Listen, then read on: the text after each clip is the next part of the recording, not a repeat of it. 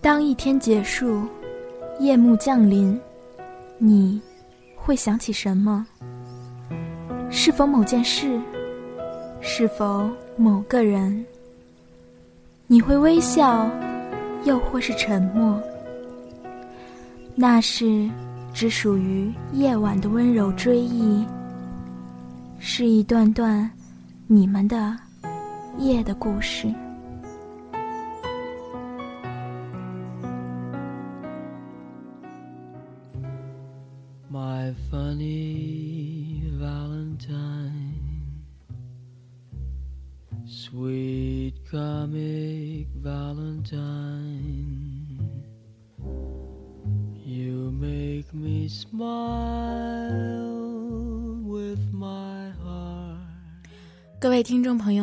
大家周六晚上好，这里是夜的故事，我是小瓜。今天给大家讲的故事是关于一段模糊而悲伤的初恋故事，从来不知道有没有真正的开始过，其中充满了恋爱的青涩，却从来没有捅破。至此为止，这样的感情依然是充满了少年少女之间独有的爱情清香。可关于它的真相，却因为其中一个主角的死亡而被戛然而止的掩盖，从此再也无从得知。然而，青春是被融化的岁月包裹保存的琥珀，任凭肉体的成熟和心灵的逐渐枯萎，也根本无法改变其一分一毫。曾经的感情，曾经的自己，都被完好的储存在一个个容器里，他们一直都会在，会在每一次我们回头看时，带着或嘲讽或怜悯的神情。而当有一天，你最终发现，你一直身处在一个牢笼里，充满希望，是因为心被困住，而觉得未来无法看见，反而是一种一望无际。所以有时候宁可不去探究真相，不去探探考清楚到底有没有真正的心意相通过，因为那不再重要了。因为人生中的留白，才是最引人遐思的。Each day is Valentine's Day. 今天的故事送给大家。蓦然回首，在黄昏时回到鼎城，天阴着，乌沉沉的暮色越来越浓，枝叶一样浸着人和车。风吹过路边成排的柳树，枝条飞舞，节奏凌乱。简南桑看着逐渐朦胧的窗外，视线穿透了当下的时间，看到十四岁的自己。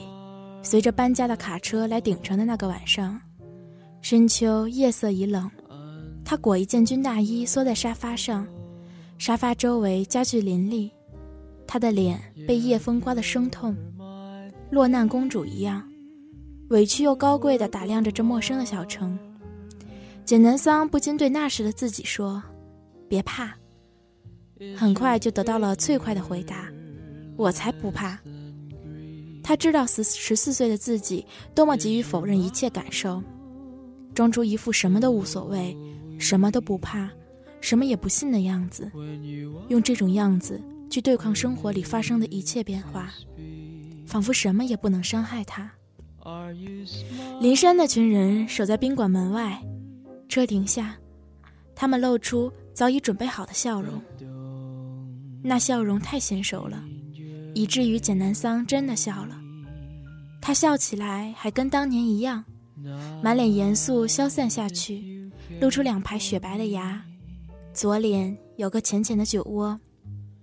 林山说：“你真是一点儿也没变呢。”他肥厚的手轻拍了一下简南桑的肩，他很快躲了。林山又说了一句：“你真是一点没变。”话音里带了嘲讽。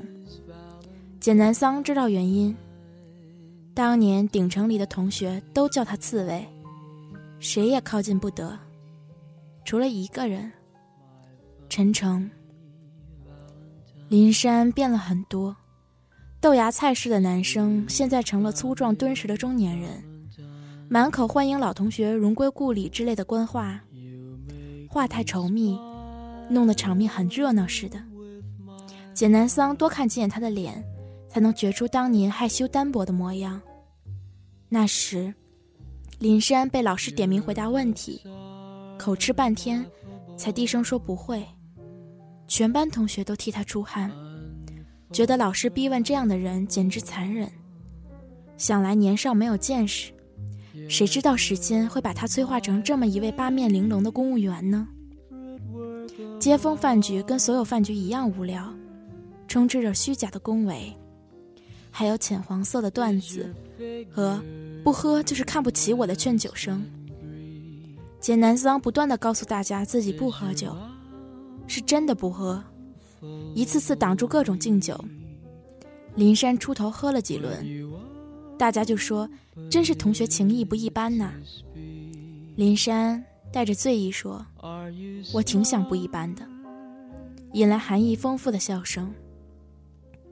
本来，男女之事就是最好的下酒菜，鼎城风气也不例外。简南桑那届的毕业散伙饭，吃着吃着就成了表白大会，男生们争先恐后的灌自己酒，醉了比较有胆量。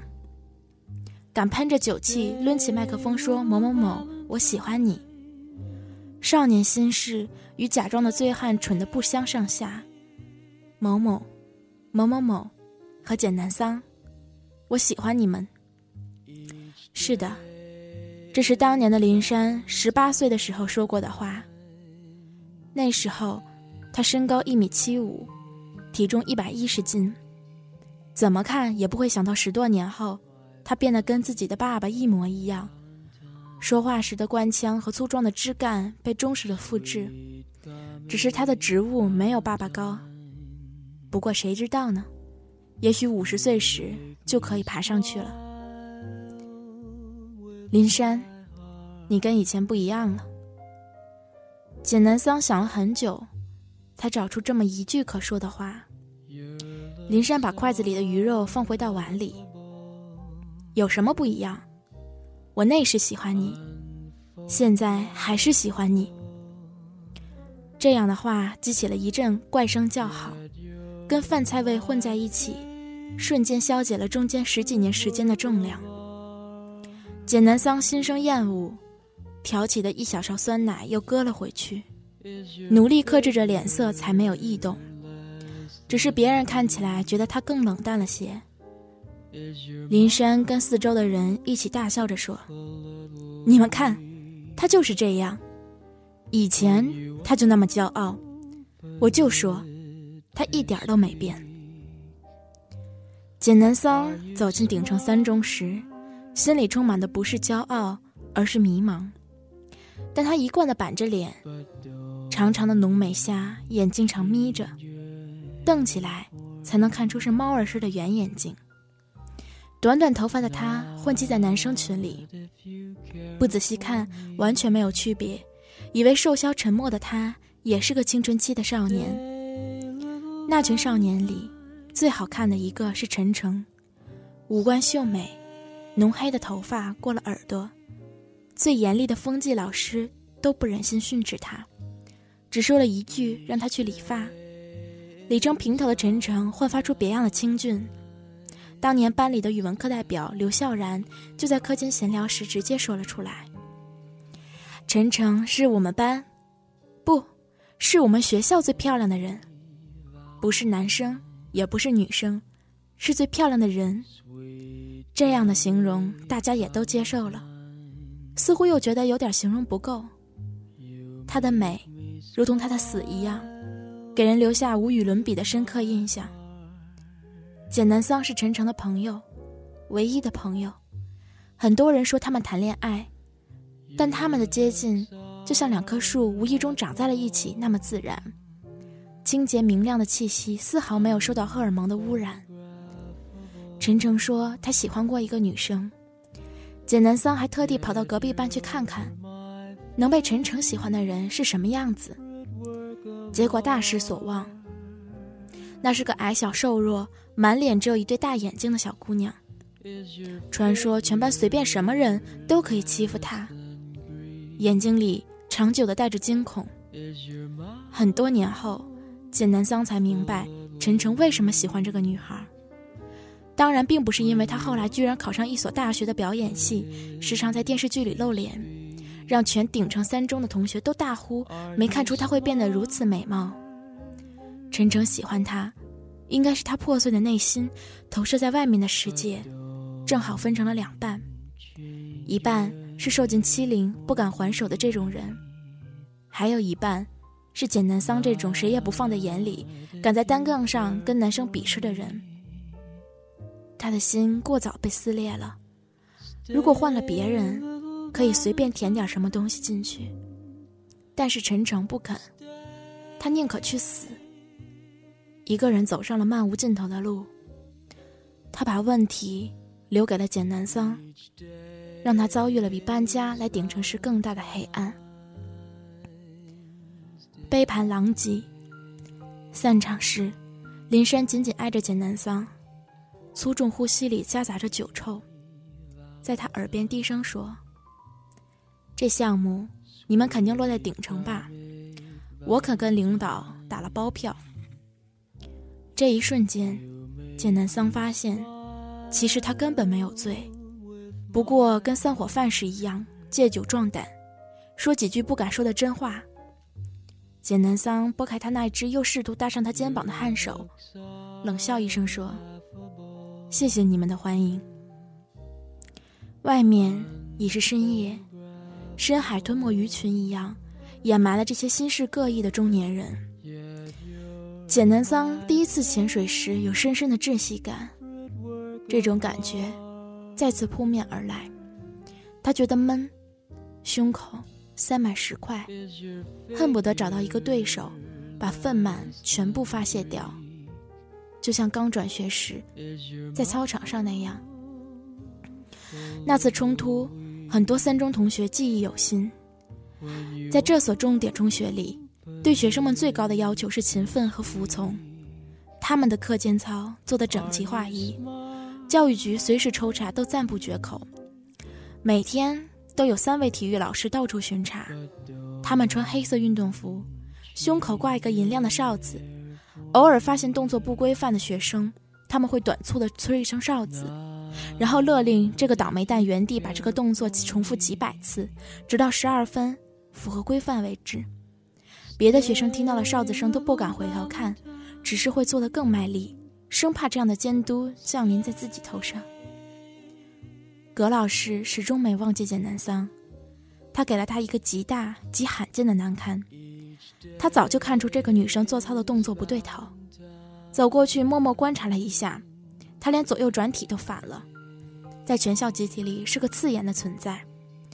葛老师吹响了哨子，尖锐的声音吓了简南桑一跳，他茫然地继续做着错乱的动作。一边抬头看着葛老师，违反了规定后，标准的做法应该是立即立正站好，老师指出动作错误，然后按照老师的要求做够多少次，这是三中无人不知的军规。而简南桑是个刚来的转校生，他不知道，也没有人让他知道这些繁复细致的规定。葛老师大吼了一声：“你立正！”声音之大，让周围的同学哆嗦了一下。简南桑很奇怪，他停下了，没有立正，而是瞪起了圆眼睛问：“老师，怎么了？”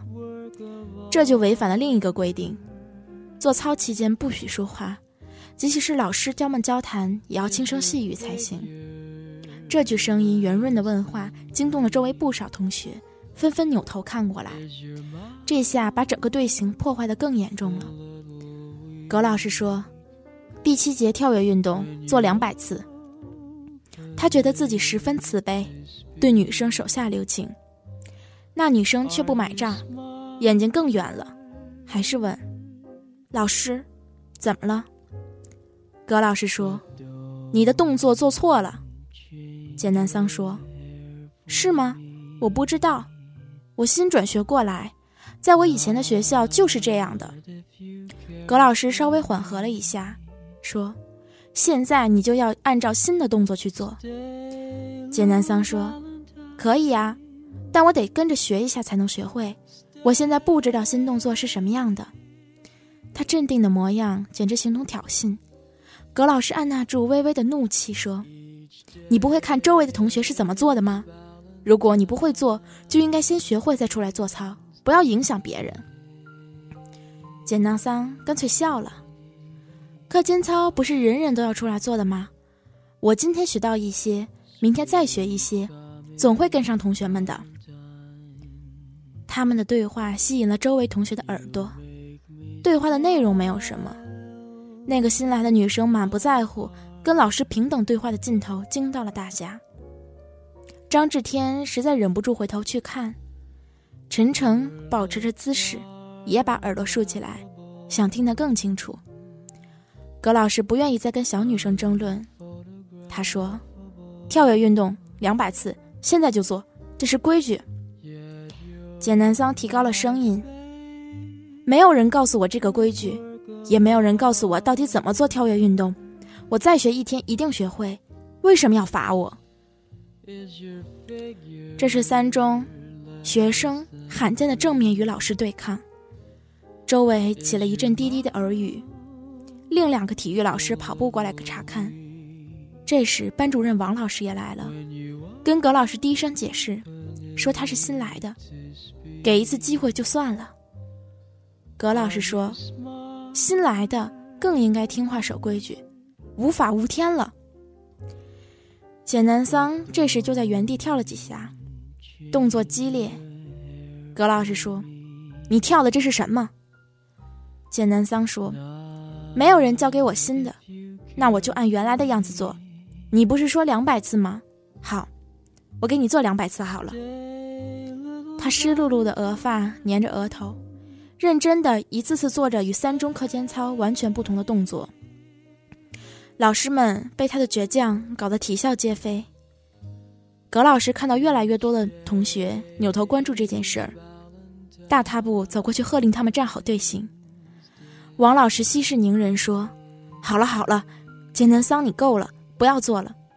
今天下午你要跟体育委员学会课间操，咱们学校的操可是有名的整齐。”简南桑停了下来，他们没有随着班级的队伍走回教室，而是脚步迟缓地走到了别班的队伍里。别的同学为了躲他，又互相踩了几脚。他们敬佩地看着他，看着他们中间终于出了一位战士，却不知道此时他可怜的自尊心快被太阳晒化了，身上的汗湿了干，干了湿，耳边只有一个声音：丢脸。实在太丢脸了。就在那天，他的座位被调到了最后一排。班主任要表示出迂回的惩罚。在学校里，座位位置会体现出一种近似于阶级的感觉。简南桑收拾了书包走过去，坐下，把头埋在那些高高的书本和卷子堆里，直到有人轻轻推他的手肘。他抬起头，沉沉的脸。太阳一样闯进他的视线，他很轻的笑了。别哭，他说：“我没有。”陈诚很仔细的看着他的脸和眼睛，简南桑也毫不示弱的看回去。陈诚说：“你真的没哭？”简南桑说：“这有什么好哭的？”他下巴一扬，眼睛眯起来。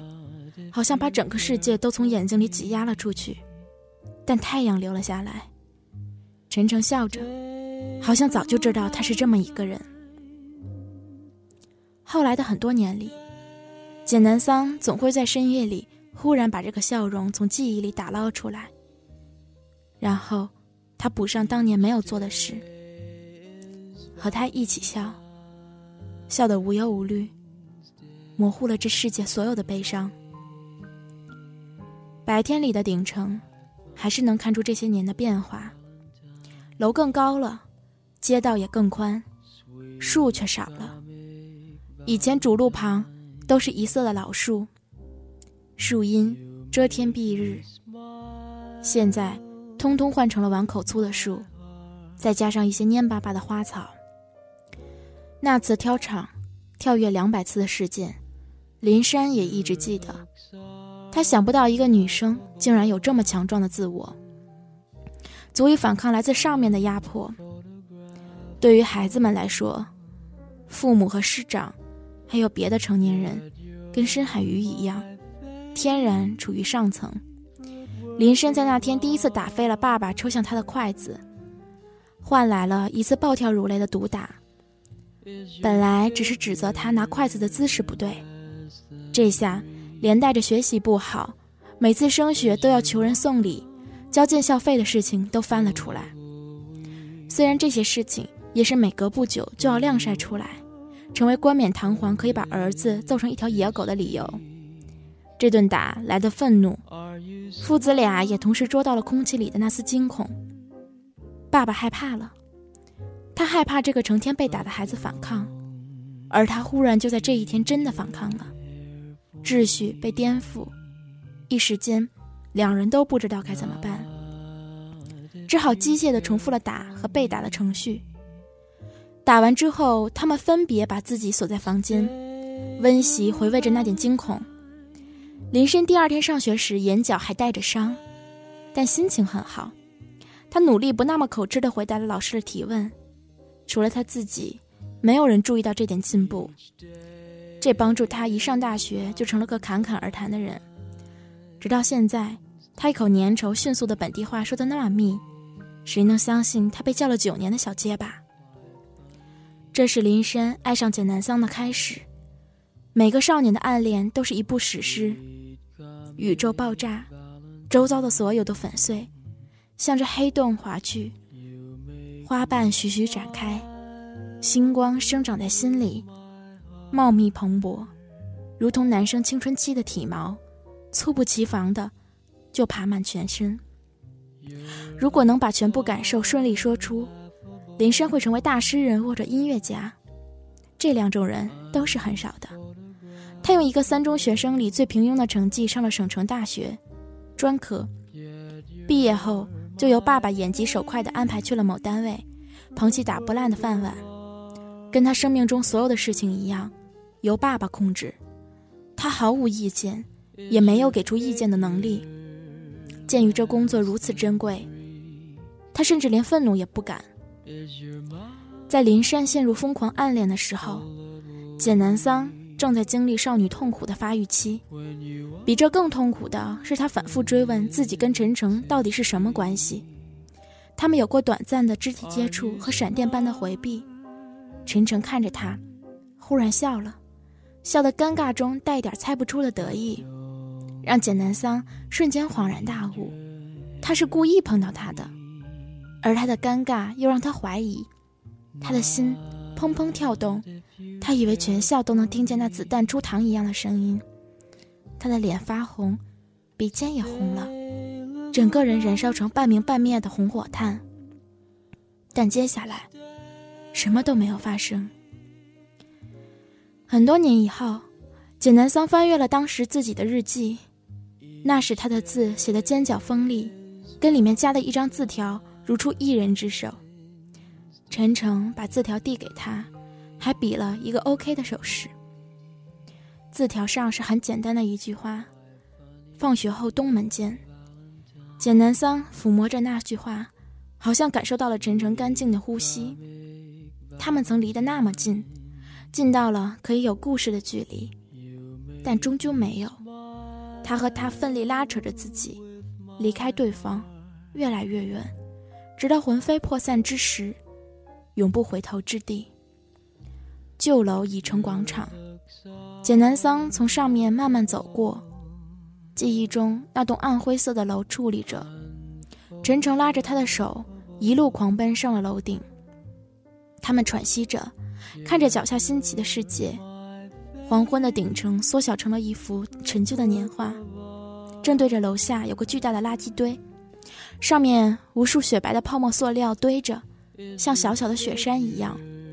陈诚直直地看着窗外，说：“有时候，真想就这么。”简南桑还来得还没有来得及说不要，他已经纵身飞跃出去。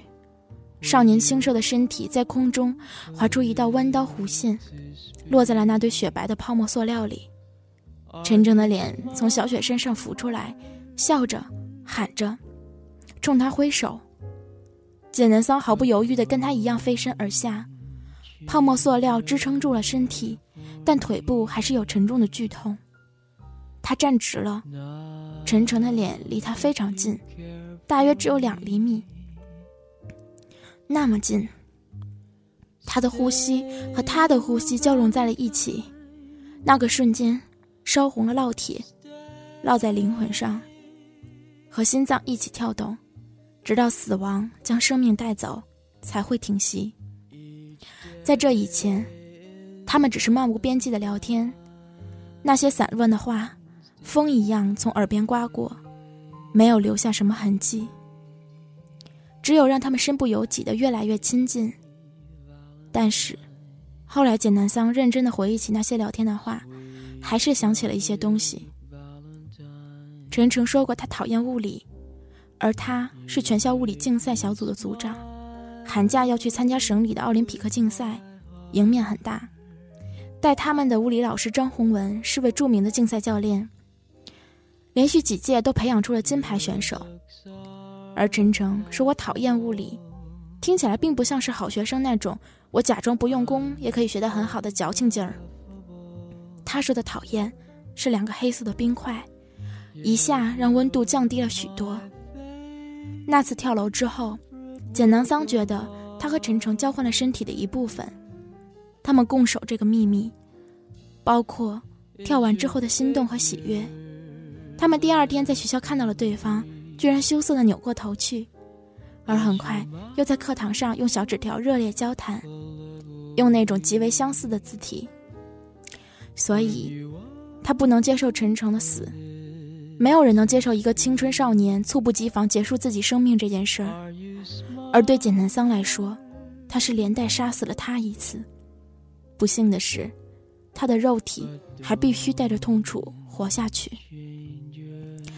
电话响起，简南桑皱眉听着那边林珊又在滔滔不绝地介绍他自己和他目前的项目。简南桑打断了他。说：“其实从一开始你就没有希望。”林深说：“什么？”简南桑说：“项目，我考察了六个县级市，顶城的条件是最差的。”林深说：“你这是报复我吗？”这下换简南桑问：“什么？”林深说：“是我害死的陈诚。掩埋秘密是为了更好的生活。”而林珊知道，那个秘密是雪里的尸体最终会暴露出来。他怀着对陈诚的记恨，跟踪了他，等在物理小组培训教室的外面。他想躲在光线不明的角落里，等陈诚过去时推他一把。陈诚从楼梯上滚落，摔个骨折或者脑震荡，而林珊却听见了里面隐约的哭声和成年男人的喘息。少年林深成为鼎城三中最大秘密的见证人，而他和此前所有人一样缄默不语。陈诚，就是那其中的一个。林珊第二天看到他的时候，他已经又把自己伪装成了那个阳光男孩，清洁健康，笑容灿烂。林深只说了一句话，他永远不会忘记这句话如何夺走了陈诚的微笑。我在培训教室的外面。都听见了，轰动一时的跳楼事件在顶城流传了很久。青春是一条漫长的河流，肉体的成熟、衰老不能抹杀那些热烈而散乱的激情。曾经的火花是河流上微茫的波光，闪动、消亡，记忆固执的保留下来，以便今后照亮平庸的生活。简南桑困惑了那么久，愤怒了那么久，最终知道答案其实是少女无法承受的残酷。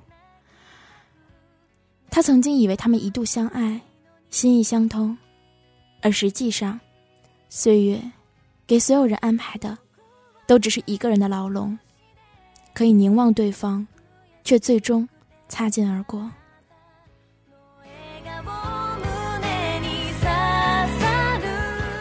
今天夜的故事就这样结束了。嗯小瓜和你们下周再见。晚安祝你们都拥有甜蜜人生。一首歌送给你们中文名字叫做爱哭鬼。